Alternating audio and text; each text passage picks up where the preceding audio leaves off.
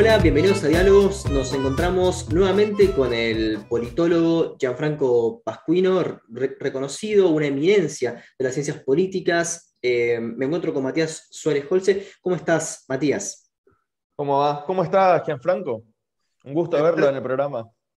Prefiero ser presente como profesor emérito de ciencia política.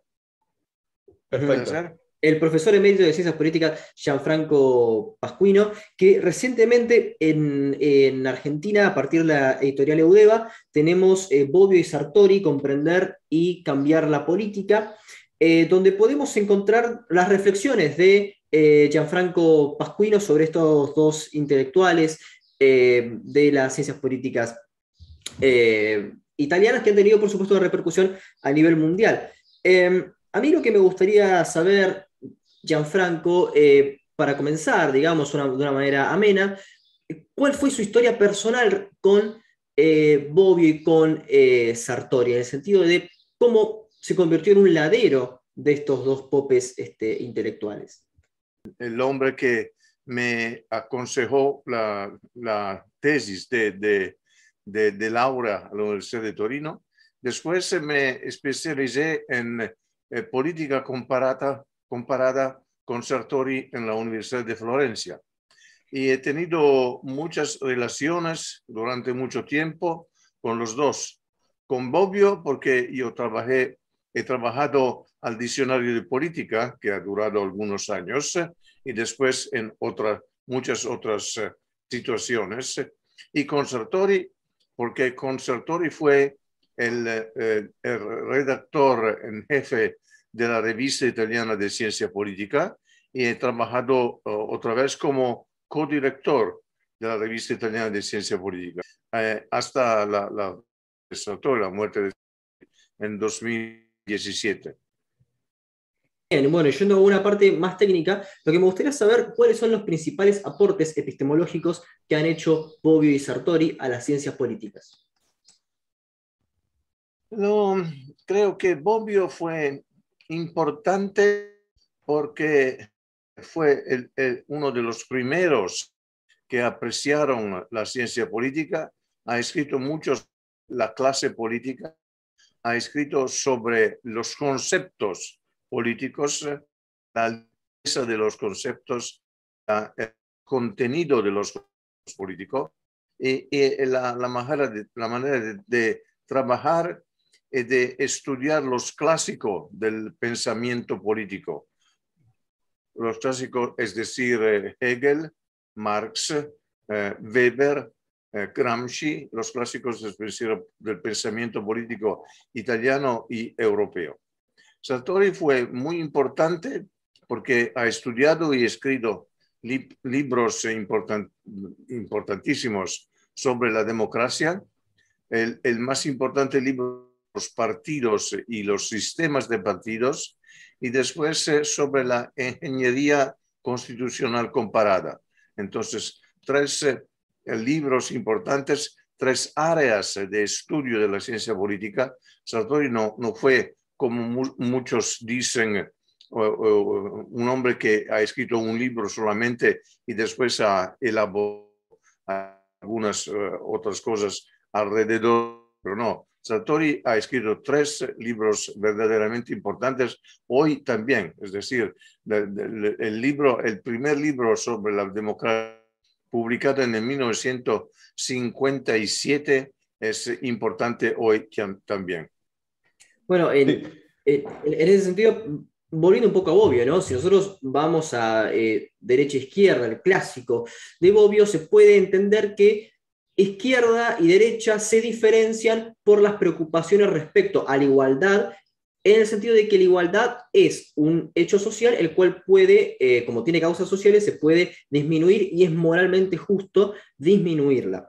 Em, dentro de la globalización, em, en un contexto que el, libro es previo inclusive a estos este, fenómenos globales que vimos prácticamente de los 70-80, eh, eh, Gianfranco cree que este este, este, esta definición de Bobbio sigue siendo operativa para diferenciar izquierda y derecha? Pero hay, hay otros elementos que Bobbio utiliza para diferenciar izquierda y derecha. La izquierda no cree en la jerarquía y la derecha cree en la jerarquía. La izquierda quiere no solamente reducir las desigualdades, sino cambiar la estructura política que produce desigualdad. La derecha acepta la estructura política, acepta las autoridades como, como son. Entonces, la derecha es conservación, es, la derecha es conservadora y la izquierda es progresista, quiere cambiar las cosas, eh, quiere cambiar y reducir la Aquí tenemos un elemento importante de diferencia o de, desacuerdo entre mí y Bobbio. Yo creo que es importante crear oportunidades de igualdad, oportunidades plural. Es decir, eh, durante la vida de los hombres y de las mujeres hay eh, momentos en, en, los cuales es importante producir eh, igualdad de oportunidades, no una vuelta, no una vez solamente, es decir, no solamente al comienzo de la vida, la, la escuela, cuando los hombres y las mujeres tienen que trabajar, cuando los hombres y las mujeres quieren eh, actuar en política, tenemos que producir igualdades de oportunidad. Sí, pero en un contexto globalizado podemos encontrar el caso de Donald Trump, donde no hay justamente un respeto por el status quo, sí por la jerarquía, pero no respecto al sistema de partido. Trump no es status quo, pero no es progreso, es eh, el, intento de eh, regresar la sociedad, la cultura eh, americana, como dice, del momento cuando Trump eh, fue eh, elegido a la presidencia ha cambiado muchas cosas, pero con, ¿cómo puedo decir? Volviendo, volviendo al pasado y no al, futuro. Trump es eh, un hombre no solamente, como un presidente no solamente conservador, sino reaccionario. Claro. Sí, a mí me gustaría charlar un poco sobre epistemología, porque bueno, leyendo su libro Nuevo Curso de Ciencia Política, hay como bastantes partes que son básicamente filosofía de la ciencia, ¿no? Filosofía de la ciencia aplicada a la política. Me gustaría saber cuáles son sus eh, influencias en epistemología y filosofía de la ciencia. Por ejemplo, se nombra mucho a Otto Neurath. ¿Hay otros eh, filósofos o epistemólogos que lo hayan influido para pensar la cientificidad, la ciencia y aplicada a la ciencia política? Creo que sí, creo que sí. Hay otros. Es lo, lo que se llama el círculo de Viena los eh, cientistas, los verdaderos cientistas, han Positivismo lógico. Sí, etimología. Wittgenstein, por ejemplo, es importante. Eh, Neurath es del círculo y hay otros eh, estudiosos que, que, cuentan mucho. Blumenthal, por ejemplo. el más importante que no pertenece al círculo de, de Viena sería Berlín, Isaiah Berlín pero hay otros, eh, eh creo que... ¿Cómo? Popper.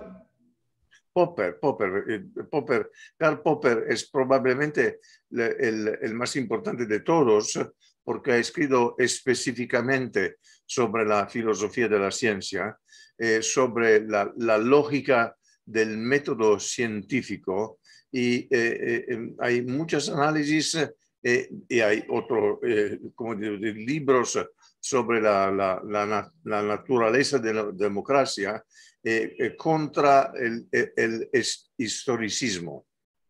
Mm, sí. Eh, ¿Llegó a tener algún contacto con la obra del epistemólogo Mario Munge? No, creo que no. Bien.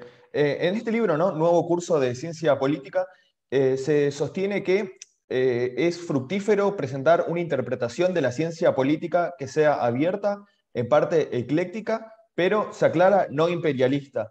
Me gustaría que desarrolle un poco esta idea de la ciencia política como no imperialista. No sé, no sé, no, no recuerdo escrito una ciencia no imperialista, eh, pero creo que la ciencia política puede producir eh, eh, explicaciones que pertenecen a, todo, a todos los fenómenos políticos. Entonces, tiene un imperio sobre eh, los análisis de la política. Creo que el método, lo que me parece verdaderamente importante es, es el método de la ciencia política, que debe ser absolutamente un método comparado. Sartori eh, decía muchas veces que si nosotros conocimos solamente un sistema político, no conocemos solamente un sistema político, no conocemos eh, el sistema político, porque tenemos que comparar algunos elementos del sistema y comparar el sistema como sistema con otros elementos de otros sistemas y con otros eh, sistemas. Entonces, la comparación puede decir lo que puede eh, identificar lo que es normal y lo que es excepcional. si no tenemos la capacidad de comparar, no podemos comprender lo que es normal y lo que es excepcional. Claro, en, ese sentido lo que me gustaría saber, digamos, cuáles serían los fundamentos de la ciencia política y qué, qué, la define como tal. Porque si nos posicionamos en otras ciencias sociales como la antropología o la sociología, realmente hay peleas con la palabra ciencia. En cambio, la ciencia política parece no haberla. En consecuencia, ¿cuáles serían los fundamentos para poder afirmar que la ciencia política se trata efectivamente de una ciencia? Eh, se trata de una ciencia porque eh, utiliza el método científico, es decir, formular hipótesis, testar hipótesis, producir generalizaciones y, si es posible, producir teorías. Sartori decía que las teorías de la ciencia política eh, son teorías probabilísticas. Probabilísticas. Si existen algunas condiciones, es probable que van a seguir algunas consecuencias. Si algunas condiciones cambian, cambian, es probable que las consecuencias cambien. Entonces podemos, si puedo decir así, manipular la situación. Si cambiamos algunas condiciones, podemos cambiar lo que ocurre, las consecuencias. Si tenemos, por ejemplo, un sistema electoral proporcional, sabemos que el sistema de los partidos va a ser un sistema multipartidario. Si tenemos un, sistema electoral mayoritario, como en Inglaterra, como en muchos países anglosajones, yo lo, los llamo así, es probable que, es probable que, que siga un sistema partidario bipartidario, bipartidista. Entonces, si cambiamos algunos elementos de los, de los sistemas electorales, podemos cambiar algunos elementos de los sistemas de partidos. Eh, eso es el, el, más sencillo de los ejemplos, pero hay otros ejemplos que puedo, puedo hacer fácilmente, eh, por ejemplo, con eh, referencia a, la, a, los modelos de gobierno. si ustedes eligen el, el, jefe del gobierno o el jefe del Estado directamente, no puede tener un sistema parlamentario si quiere tener un sistema parlamentario, el jefe del gobierno debe ser, debe tener, obtener la confianza del Parlamento, es decir, el Parlamento elige el, jefe del gobierno y no los ciudadanos. Claro, eh, si nosotros examinamos la obra de Sartori, parece haber un consenso en sus escritos en que un sistema parlamentario es mucho mejor que uno presidencial. No obstante, no, renegaba en el sentido del presidencialismo. Aún así, eh, encontramos que los sistemas presidenciales prácticamente en América Latina tienen muchísimas dificultades. ¿A qué causas se las puede atribuir? Por ejemplo, encuentra fundamentos en el neoinstitucionalismo, que digamos encuentra un path dependence, un camino de dependencia en haciendo que estas instituciones eh, no sean confiables para los individuos y no generen incentivos democráticos. Yo creo que la variable más importante es la rigidez de los sistemas presidenciales, presidencialistas y la flexibilidad de, los sistemas parlamentarios. Eh, cuando un jefe de gobierno no es capaz, cuando un jefe de gobierno pierde la mayoría del, Parlamento, puede ser eh, reemplazado dentro del Parlamento para el Parlamento mismo. Cuando un jefe de, de, Estado de, un sistema presidencial no, no sabe eh, gobernar, no tiene una mayoría en el, Parlamento, eh, pero es estable en su cargo, no puede ser reemplazado. Entonces hay mucha rigidez, ¿es correcta la palabra? Mucha rigidez. lo que sigue son intentos no constitucionales de reemplazar el jefe del, el jefe del Estado. Fue el caso de, Trump, de impeachment. Eh, es el caso, por ejemplo, hoy Bolsonaro. Bolsonaro no tiene una mayoría estable en el, en el Congreso de, de, Brasil. En muchos casos, en el pasado, la manera de reemplazar un jefe de, de Estado que no tenía la capacidad de gobernar fueron los golpes, los golpes militares. Entonces, el presidencialismo es rígido, eh, el, parlamentarismo es flexible. Eh, refería a un sistema flexible, porque un sistema flexible eh, contesta, tiene respuesta según las preferencias de los electores, de los grupos, de las asociaciones. Un sistema presidencial es rígido y no puede contestar. Sí, eh, Gianfranco, justo mencionaste dos personajes muy particulares que son Trump y Bolsonaro, ¿no? En el libro se trata las estructuras, eh, en el libro Nuevo Curso de Ciencia Política, ¿no? Se habla de, las estructuras supraestatales, es decir, la tendencia a la unificación de los países. Y justamente Trump y Bolsonaro fueron, digamos, dos personajes que trataron de forma muy particular el tema de la pandemia. Y en el caso de Trump, por ejemplo, se sacó a Estados Unidos de la Organización Mundial de la Salud, ¿no? Me interesa saber cómo analiza el hecho de, cómo afectó la pandemia de coronavirus a la integración entre los países. Quiero saber si, ve que los dividió más y fomentó más los nacionalismos al estilo Trump o Bolsonaro o fomentó formas de organización supranacionales. La pandemia es un fenómeno global, entonces requiere una respuesta global. No hay respuestas nacionales. Eh, que pueden, eh, eh, que pueden resolver el, problema de la pandemia. Pero hay respuestas nacionales que pueden eh, controlar el, el, fenómeno de la pandemia. Trump y Bolsonaro fueron, no, no, sé si puedo decir, pero negacionistas. Negaron la existencia de la pandemia, que fue un error colosal, monumental. Pero el problema de la pandemia, si la analizamos para ver cómo cambian los sistemas políticos, la pandemia fue en general un papel de tornasol, es decir, un, elemento que ha desvelado la naturaleza de los sistemas políticos. Bolsonaro y Trump son dos, eh, fueron, eh, son dos líderes populistas y la pandemia ha desvelado todos los elementos negativos del populismo cuando el populismo gana eh, el poder político.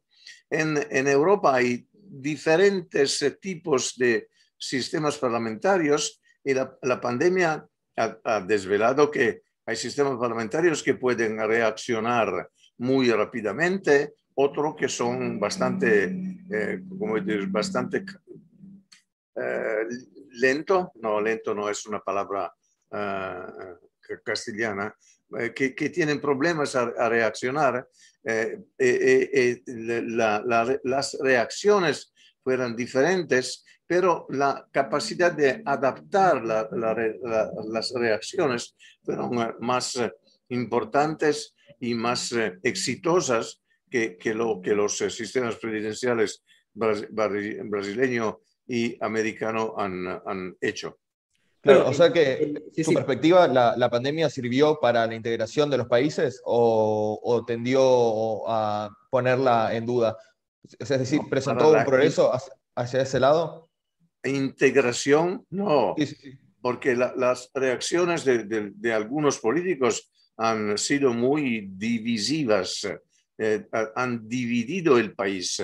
En los Estados Unidos, en todas las encuestas, eh, se ve que los republicanos tienen una diferente visión de la pandemia, eh, no es, no es tan importante, no es necesario, necesario obligar a, la, vacuna. Eh, hay muchas diferencias entre los republicanos y los eh, demócratas, diferentes, diferencias muy, muy importantes. En Brasil la, derecha es, es negacionista, si yo puedo decir así, y la, la izquierda es dividida, pero tiene em, confianza en la vacuna y, piensa que es necesario proceder a utilizar la, la vacuna por todos los, los ciudadanos de Brasil. Usted mencionó eh, anteriormente que bueno, el tema de la pandemia era un problema global y que no es un problema nacional, eso estamos totalmente de acuerdo todos, pero hay otro problema que se presenta como global y que se presenta como mucho más peligroso incluso que, que una pandemia, que es el problema del calentamiento global, ¿no? el, el cambio climático. Eh, ¿Considera que el cambio climático va a tender hacia una integración entre las diferentes naciones o puede provocar lo mismo que, esta eh, que, la, que provocó la pandemia, una segregación, una división? ¿Cómo es ese panorama tan complicado? La pandemia puede ser controlada al interior de, de, de, algunos países, no, no derrotada completamente, sino controlada. El cambio climático no puede ser controlado eh, por, por, para ningún país. Eh, ne, necesita una respuesta global. Y la respuesta no puede que ser una organización global que eh, decisiones eh, que todos lo, lo, los países a, aplican, que aceptan y, a, y, aplican. Entonces es muy complicado, pero Europa intenta su, eh, su solución del problema. Los Estados Unidos han, sin, han eh, esquinado un, un, un, compromiso con, con, otros países.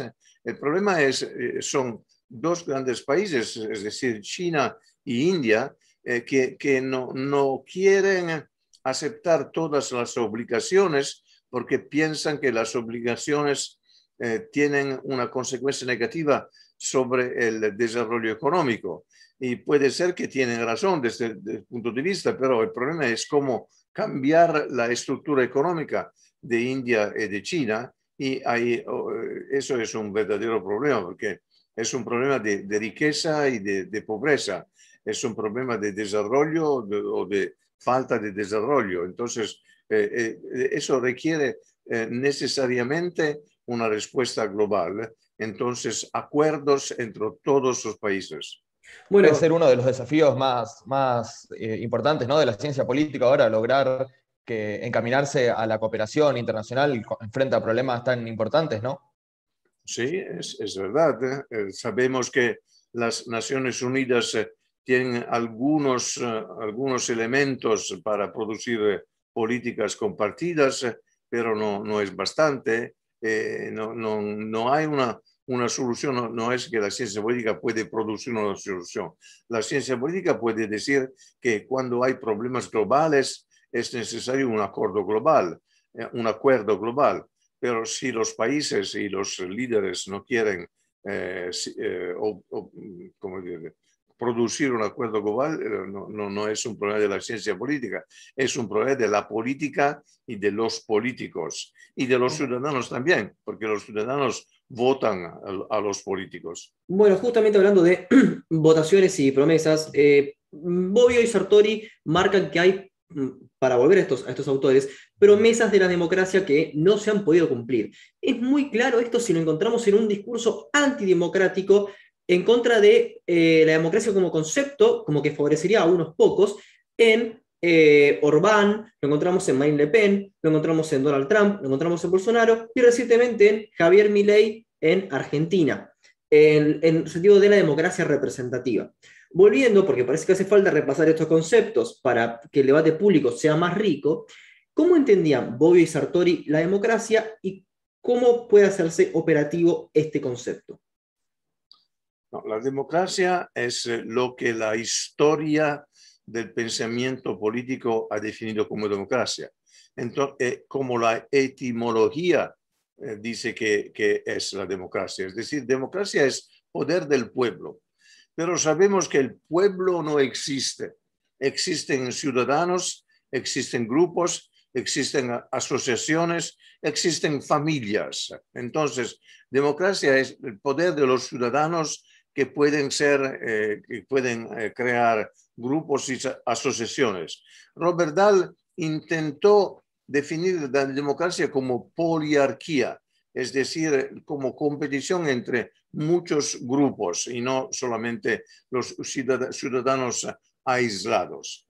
Entonces, democracia debe ser poder del pueblo, no puede ser poder de un líder, debe ser poder del pueblo que, que agrega y desagrega, que produce organizaciones. Bobbio eh, ha escrito sobre las promesas de la, de la democracia, pero ha, dicho uh, uh, que algunas promesas no pueden, ser eh, mantenidas, es decir, que son promesas que eh, miran eh, lejos, eh, entonces son objetivos que, puede, que en el futuro nos probablemente o po, po, posiblemente eh, serán conquistadas, pero son difíciles. Sartori tiene una posición muy clara, es decir, eh, distinguir entre la democracia ideal y las democracias plural reales. Es decir, todos tenemos una concepción ideal de democracia, eh, es, correcto, eh, es un, eh, puede ser un estándar uh, con, el cual, um, con el cual evaluar las democracias. Y después hay democracias reales, y las democracias reales tienen problemas, tienen inconvenientes, tienen desafíos. las democracias reales eh, contestan de, manera diferente. Pero lo que es importante es que sabemos que hay un concepto general de, de democracia ideal y hay la traducción del concepto eh, en, en, algunos países, en, en, la, en muchos países democráticos. Eh, tengo una otra pequeña observación, porque nosotros discutimos de democracia ideal, democracia real, eh, democracias reales, pero un, una cosa debemos saber y no debemos nunca olvidar. Por ejemplo, los afganos saben perfectamente la diferencia entre una democracia y una no democracia. Y hay muchos afganos que luchan contra los talibanos que no van a crear ninguna democracia. En eh, Myanmar, los uh, opositores de los militares saben lo que, lo que es una democracia. Los chinos que luchan contra el Partido Comunista eh, de China saben lo que quieren. Es decir, que la democracia es algo, un, objetivo importante que significa ante todos libertad y después la posibilidad de, traducir la libertad en, acciones, en actividades, en, eh, una manera de, vivir eh, su propia vida.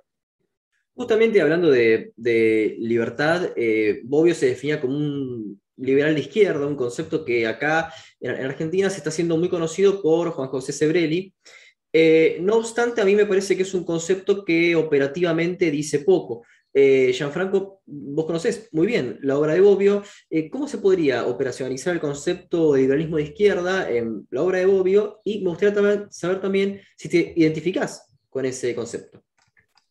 Primero, sabemos que en todo el mundo los ciudadanos y las ciudadanas saben perfectamente lo que es izquierda y lo que es derecha. Si creen ser de izquierda, eh, eh, votan a los partidos que dicen ser izquierda. Y si creen ser conservadores o derecha, votan a los partidos que dicen que son conservadores o derecha, primero. Segundo, los partidos saben también ser de izquierda o derecha porque en los parlamentos europeos los partidos de izquierda se sientan a la izquierda del presidente del Parlamento y los partidos de derecha se, se sientan a la derecha del, del, del eh, presidente del Parlamento. Y después hay políticas. No es verdad que si hay un problema de seguridad, el, problema elimina la distinción entre izquierda y derecha. El, proble el problema existe y la izquierda tiene algunas soluciones y la derecha tiene soluciones que son bastante diferentes. Eh, eh, eh si, prácticamente sobre todos los hay diferencias entre izquierda y derecha y hay ¿cómo puedo decir? Hay una, la similitud de las soluciones de los partidos de, izquierda en, todo, en, todo, en muchos países eh, e países. Eh, eh, los partidos de, de, derecha tienen soluciones que son muy, muy similares. Entonces, la diferencia existe. es verdad que hay hombres y mujeres que dicen no, no creo en la diferencia, pero es una mayoría en todo el mundo, en todos los países del mundo. Minoría. Volviendo, pero entonces, el liberalismo de izquierda para Bobbio es es cambio, es progreso, es crear ocasiones de libertad, es crear oportunidades, es ampliar la, la, posibilidad de los hombres y de las mujeres de vivir su vida. O sea, sería intervención estatal, por ejemplo, en fallas de, de mercado, pero que, que, el mercado también haga lo suyo. ¿Cómo, cómo, cómo se podría ver? ¿no? Si el mercado produce diferencias que no pueden ser justificadas, el Estado debe intervenir. La derecha no utiliza el Estado eh, por intervenir en el mercado. La izquierda cree que es necesario utilizar el Estado. Si el mercado no produce eh, medicinas, el Estado va a producir medicinas. Si, si el mercado no, no sabe cómo controlar el cambio climático, el Estado debe intervenir para controlar el cambio climático. Todo eso es izquierda y derecha. Sí. ¿Considera que en la actualidad está habiendo un resurgir, una moda, un, un, auge del liberalismo, pero de derecha? Es decir, por ejemplo, los seguidores de la Escuela Austriaca de Economía. ¿Considera que, que o, o, analiza que están, digamos, aumentando estos grupos o son una minoría que, ruidosa? En italiano hay una, una diferencia clara entre el liberalismo, que es algo de político, político institucional, y voy a explicar qué, y liberismo, que es eh, algo que pertenece al mercado. ¿okay? Liberismo creo que se puede traducir como laissez-faire, laissez-faire. Liberismo y neo, neoliberismo, los con los neoconservadores de los Estados Unidos estaban liberados eh, Milton Friedman, eh, Ronald Reagan, eh, George Bush. ¿ok? entonces, primer elemento, que de, de, debemos distinguir entre lo que pertenece al mercado y lo que pertenece a la, a la vida organizada. ¿okay? El liberalismo es otra cosa. Liberalismo es, es el Sartori tiene muchas páginas muy importantes, memorables sobre el liberalismo. Liberalismo es, primero, eh, respetar, proteger y promover los derechos. No hay liberalismo si los hombres y las mujeres no tienen derechos, derechos civiles y derechos políticos.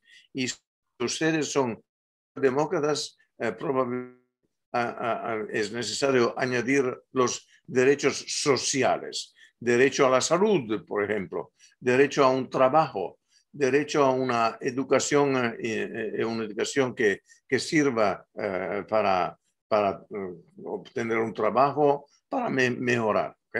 Entonces, el liberalismo es los, son los derechos y la protección y promoción de los derechos. Pero el liberalismo político es más que, eh, que, los derechos. Es también, Sartori utiliza la palabra constitucionalismo. Entonces, hay, existe un Estado liberal cuando hay la separación de los poderes, cuando hay frenos y contrapesos y cuando hay accountability, responsabilidad, responsabilización. Eh, es, los tres elementos son verdaderamente importantes. Eso es el Estado liberal en su integridad, yo diría así. Eso es lo que, que me parece muy importante. Y si analicemos las democracias, no existen democracias iliberales. Si son liberales, no son democracias. Eso debemos decir muy claramente a Orbán, el, el primer ministro de, de Hungría, de, de, a todos los, los, otros que dicen que los, de, los derechos no son verdaderamente importantes. Lo que cuenta es votar. Si ustedes no tienen los derechos, no puede votar de manera libre entonces, no, es una democracia. Claro. Justamente hablando de, esto, ¿no? Em, en su libro, nuevo curso de ciencia política, se sostiene que cierto nivel de comodidad de vida, es decir, cierta estabilidad económica, da más garantías para la participación política, ¿no? ¿Cómo ve la propuesta de una renta básica universal en la política del futuro? ¿Cree que garantizaría una mayor democratización?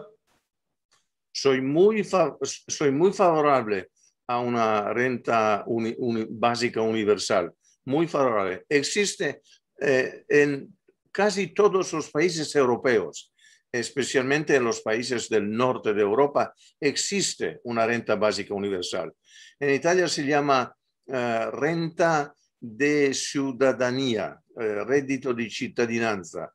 Eh, es importante, es útil, pero debe ser reformado, puede ser muy, muy mejorado. Eh, si, si, los hombres y las mujeres utilizan todo su tiempo por buscar trabajo, por intentar sobrevivir, no pueden dedicar tiempo a la política. Entonces hay una desigualdad inevitable. Si los que tienen muchos, muchos, mucho dinero, eh, muchos recursos, utilizan los recursos para elegir hombres y mujeres que representan sus intereses, no tenemos una democracia viable.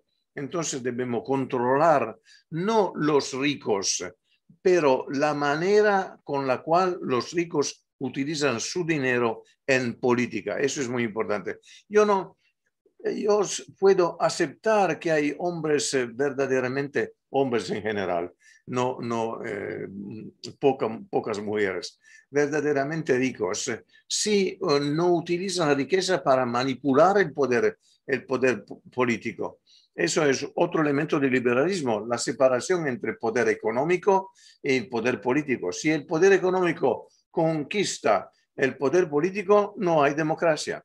Ah, puedo añadir que si el poder religioso conquista el poder político, no hay democracia, como los talibanos eh, demuestran de manera, eh, como diré, absoluta.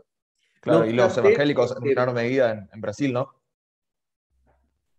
No he comprendido. Eh, como en menor medida los evangélicos en el Brasil con Bolsonaro, ¿no? Los, los, evangélicos también en los Estados Unidos. Y como los, los, eh, los mullah en, en eh, Irán, es la misma cosa. Los fundamentalistas eh, que, que, intentan guiar el, el, poder político utilizando palabras religiosas no pueden producir ninguna democracia. Eso es el aporte fundamental de Maquiavelo a la ciencia política y a la política separar la religión de la política. No obstante, la renta básica fue una medida que implementó el movimiento Cinco Estrellas, un movimiento claramente populista. Eh, ¿cómo, verías ahí vos? Es, claramente una parte de la política italiana en la que rechazás. ¿Cómo ves entonces esa, esa interacción entre una medida favorable pero hecha por un movimiento populista? Bueno, yo soy capaz de distinguir entre un movimiento y lo que hace el movimiento. El movimiento puede ser populista, pero si, la, si las medidas no son populistas, si no son democráticas y económicamente útiles, yo acepto las medidas. Critico la manera con la cual han sido formuladas y puede, podemos eh, producir muchos, muchos cambios positivos. Pero eso fue, creo, uno de los aportes importantes del movimiento Cinco, cinco Estrellas. Eh, eh, creo que fue muy bien. Y, y, una de las cosas en las que coinciden Bobbio y Sartori es en la de ser totalmente operativo respecto a los conceptos, es decir, que puedan eh, llevarse a la práctica, que puedan verse empíricamente. La metafísica, menos en homovidence, que es otro tema de discusión y que es muy criticado, no entra en este, en este lugar. No, la metafísica es otra cosa. Eh, Bobbio es un filósofo político, Sartori es un cientista político, no son metafísicos. La metafísica pertenece a, otras otra disciplinas eh, y, no, no, es algo que Sartori y Bobbio eh, consideran importante o consideran necesario para comprender y analizar y cambiar la política. Claro, quise decir que Bobby y Sartori son muy rígidos, son muy rigurosos con los conceptos que plantean, no los van a dejar en el aire volando. En tu caso, también se ve una cuestión, una obsesión por operacionalizar conceptos. Y uno que definís muy bien es el de populismo, ¿no? Has trabajado mucho sobre ese concepto. ¿Cómo podrías este, hacer operativo el concepto de populismo? ¿Cómo podrías explicarlo en pocas palabras? ¿Por qué? Porque se habla del populismo ruso, del populismo que viene desde el folk alemán, eh, del populismo de América Latina, del populismo del siglo XXI, y parece que hay populismos que no responden a una concepción general de populismo que nos permita evaluarla, o por lo menos así se ve en varias disciplinas de América Latina. Sí. Primero, rígido y riguroso no son la, misma cosa. debemos ser flexible, sino riguroso. Es decir, podemos utilizar conceptos con un poco de flexibilidad, pero de manera muy rigurosa.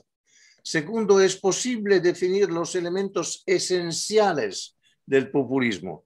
Debe existir un líder que, que dice que representa al pueblo.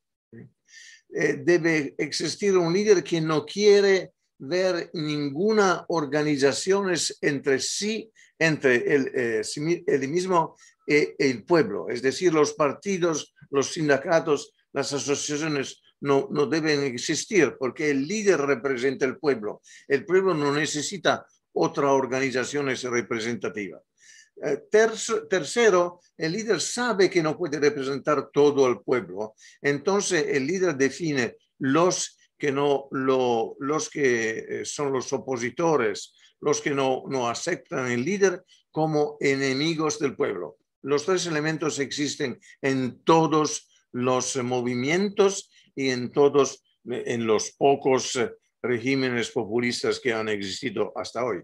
Eh, eso es verdad. En el populismo ruso el líder existía, eh, los organizadores populistas decían que el pueblo bueno eh, debía, debía conquistar, conquistar el, poder político. La misma cosa, la reacción contra las autoridades oficiales en el populismo americano de los Estados Unidos. Y creo que podemos interpretar todo eso en América Latina, de Haya de la Torre hasta Perón, el líder y el pueblo, no las organizaciones intermedias y los que no aceptan líder son los enemigos del pueblo. Claro, y bueno, em, en, ese sentido eh, hubo un gran debate respecto a operacionalizar y justamente a ser muy riguroso respecto a la teoría del Estado en Marx. Bobbio lucha contra todo el Partido Comunista y bueno, fue muy álgido y creo que es un debate muy interesante aún este, en, la ciencia política y en la filosofía política en general. Em, ¿cuál, ¿Cómo podrías resumir la conclusión de ese debate y qué es lo que nos ha dejado? Los comunistas tienen las aspiraciones a controlar totalmente un sistema político. Entonces no pueden ser aceptados eh, eh, mm, para Bobbio. Eh, los comunistas son los enemigos de, la democracia, dice escribe Satori, y tiene razón. En todos los países en los cuales los comunistas han ganado el poder político, la democracia no ha existido.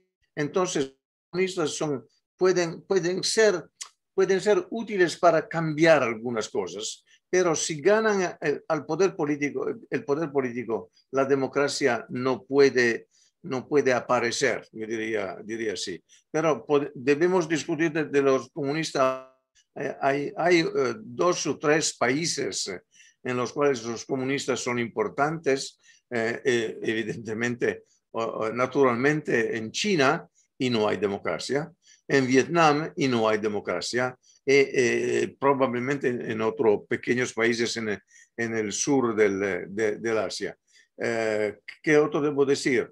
que no, no, es verdad que solamente los comunistas son enemigos de la democracia, porque la, la derecha italiana, por ejemplo, los fascistas fueron enemigos de la democracia, los franquistas en España, los nazistas eh, en, Alemania y los salazaristas en Portugal. Hay regímenes autoritarios cuando hay un partido o un líder que controla todo lo que ocurre en el, régimen.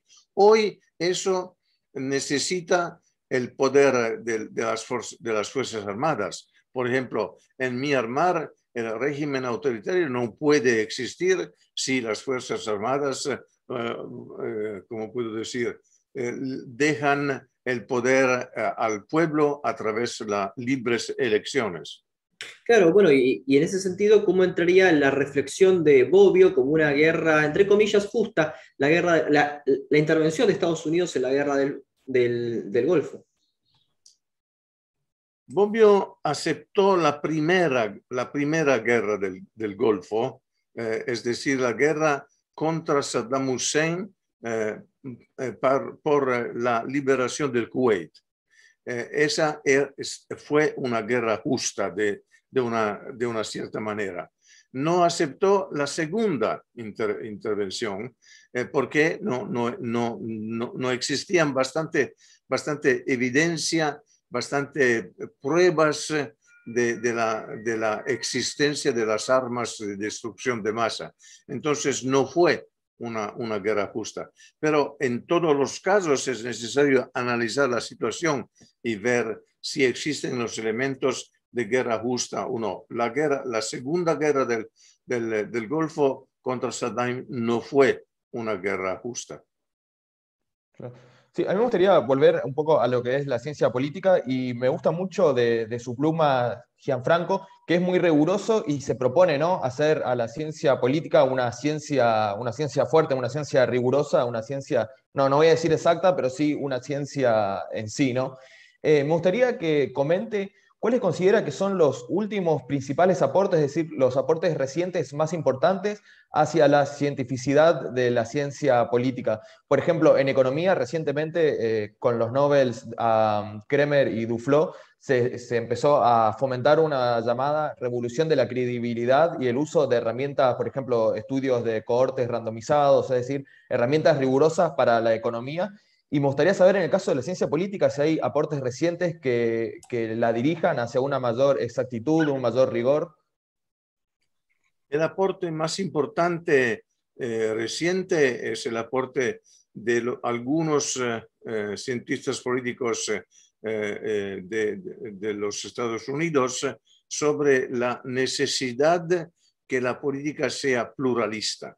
Es decir, el pluralismo que conocemos porque es el pluralismo de Locke, de Hobbes, eh, podemos decir, es el pluralismo de Tocqueville también.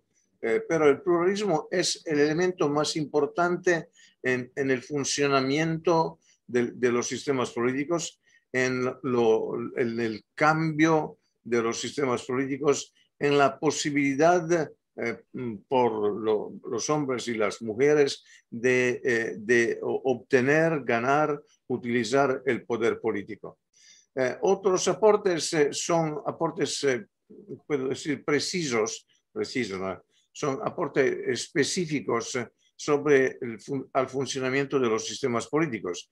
No hay un, verdadero elemento nuevo. Lo, lo, que los economistas descubren es algo que existía en el pasado también. Lo, lo, que sabemos en la ciencia política y es que la política es algo que hombres y mujeres hacen. Entonces, lo, que los, los, cientistas políticos deben estudiar y cómo los hombres y las mujeres actúan para traducir sus preferencias, sus eh, necesidades, sus ideales eh, en actividades, en políticas públicas. Creo que eso sea, sea el, el, el ¿cómo puedo decir?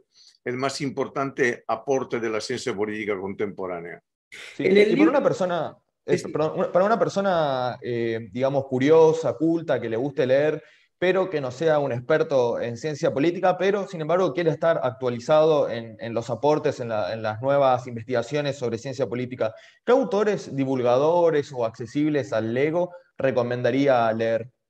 Puede ser, bueno, Bobby Sartori sin duda, pero algo más contemporáneo, algo más, más moderno, digamos. Pascuino, puede ser. Pascuino.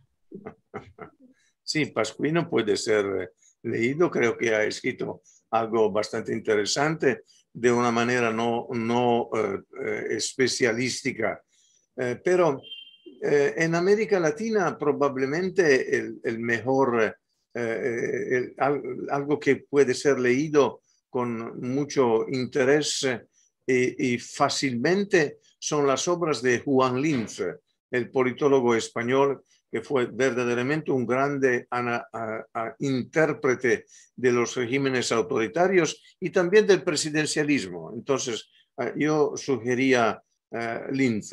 En los Estados Unidos, probablemente creo que, que sea útil leer lo que los latinos americanos han criticado mucho. Es decir, Huntington, El choque de civilización, es un libro que puede ser leído fácilmente. Huntington no es el teórico del choque, es el, es el intérprete de la posibilidad que exista un choque de civilizaciones. Otro autor que puede ser leído es eh, Fukuyama. los libros eh, más recientes sobre la confianza, trust, sobre la identidad, identidad son libros importantes y que pueden ser leídos. Y Fukuyama no nunca ha dicho que la historia es, es terminada. Ha, escrito que la historia del, enfrentamiento entre las democracias liberales occidentales y los regímenes comunistas terminó en 1900 89, no la historia en, en absoluto. Eh. La, aquella historia. Eh, eso, eh, hay, hay un, un, un, grande cientista político, pero el cientista político no mucho teórico, no muy teórico, sino muy verdaderamente empírico, que puede ser leído, es Sidney Verba. Verba ha escrito muchas cosas con otros autores muy importantes sobre la política de los Estados Unidos. Bueno, para, para, para, ir cerrando, hay, hay una cosa que, me, que me, preocupa, digamos, que es que Bobbio, como lo definís casi, eh, es casi un inflexible custodio de la Constitución tal cual como es que lo definís en Tratue Republique, eh, que decís que tiene básicamente un patriotismo constitucional. Eh, vos parece que no coincidís con Bobbio ahí, entonces para vos la constitución debe ser sometida a cambios y de ser así, ¿cada cuánto tiempo? No, no es, nunca es un problema de tiempo, es un problema del funcionamiento del régimen, de las reglas, de, las, de los procedimientos, de los actores políticos. Una constitución escrita eh, para los partidos, eh, funciona eh, no, bastante bien cuando los partidos no existen, no existen más, que es el caso de Italia. los problemas no son los problemas constitucionales, son problemas políticos, los problemas de los partidos. Pero las constituciones que consideramos importantes y que consideramos, eh, como puedo decir, bien escrita, han durado mucho tiempo. La constitución de los Estados Unidos eh, pero hay algunas enmiendas a la Constitución que son importantes. La Constitución de Alemania.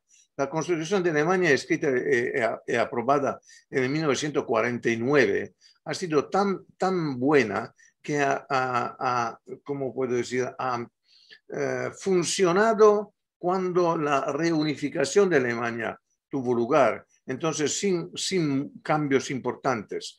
La Constitución italiana funciona yo diría bastante bien. Son los políticos y los partidos que no funcionan bien. Pero las reglas, los artículos de la Constitución son muy, muy buenos, son actuales, tienen una, una decir? un largo plazo de, actuación. Em, puedo concluir con una observación sobre la Constitución inglesa, que como ustedes saben no existen no Inglaterra, eh, eh, Gran Bretaña no tiene una constitución escrita. Podemos decir que es la mejor constitución del mundo porque es el producto de la tradición.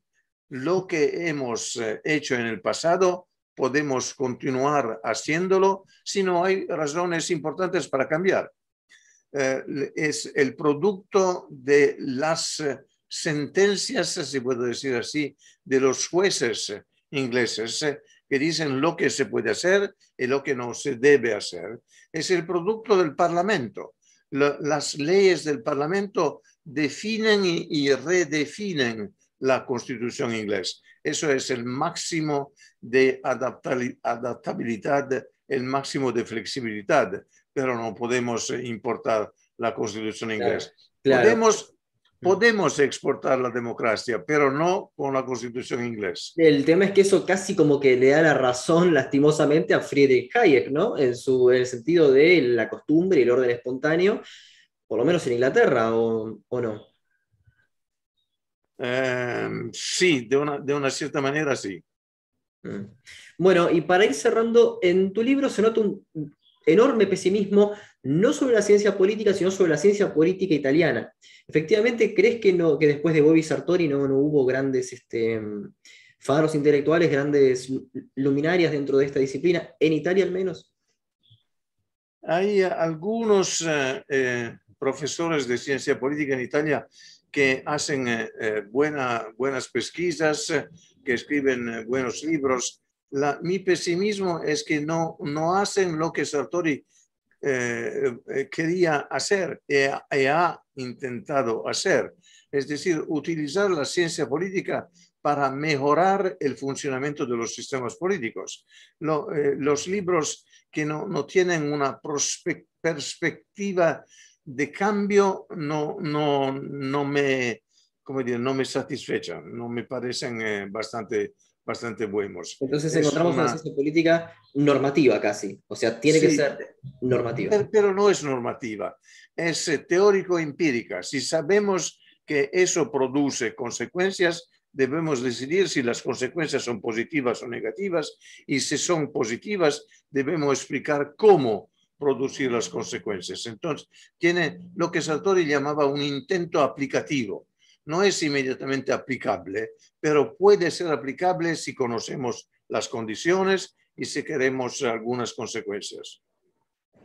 Bueno, Gianfranco, creo que podemos ir cerrando. Matías, no sé si tenés alguna otra consulta. No, no, la verdad que quería felicitar a Gianfranco por su español, habla español mejor que nosotros. Quiero saber, ¿cuántos idiomas habla Gianfranco? No, no he comprendido. ¿Cuántos idiomas habla? No, eh, ¿cuántos idiomas? Hablo italiano bastante bien, hablo inglés porque enseño a la Universidad Americana que, que es en Bologna, la Johns Hopkins, eh, Escuela de Estudios Internacionales Avanzados. Eh, hablo francés porque yo eh, he estudiado en Torino, y Torino, el, francés era una, un, idioma, un idioma muy, muy frecuente eh, eh, puedo leer eh, portugués, pero eso es todo. Entonces, italiano, inglés, francés, español, y, pero por portugués no puedo hablarlo porque es demasiado similar al, español, entonces hago muchos errores. Bueno, bueno, le quería felicitar por, por, su español, la verdad que muy, muy bien. Muy amable, usted es muy amable, pero yo sé, yo, eh, ¿cómo puedo decir? Eh, comprendo inmediatamente cuando he hecho un error, pero no, no en todos los casos eh, sé cómo corregir el error. No, no, para mí está, está perfecto. Gianfranco, en este programa solemos eh, recomendar un libro para terminar. Puede ser de cualquier género. Eh, ¿cuál, ¿Cuál le gustaría recomendar? Un libro no de ciencia política. Cualquier cosa, cualquier cosa. Ok, entonces el libro que puedo recomendar es el libro de Elías Canetti, Auto da Fe. Bien. Si no, Robert Musil eh, el hombre sin calidades.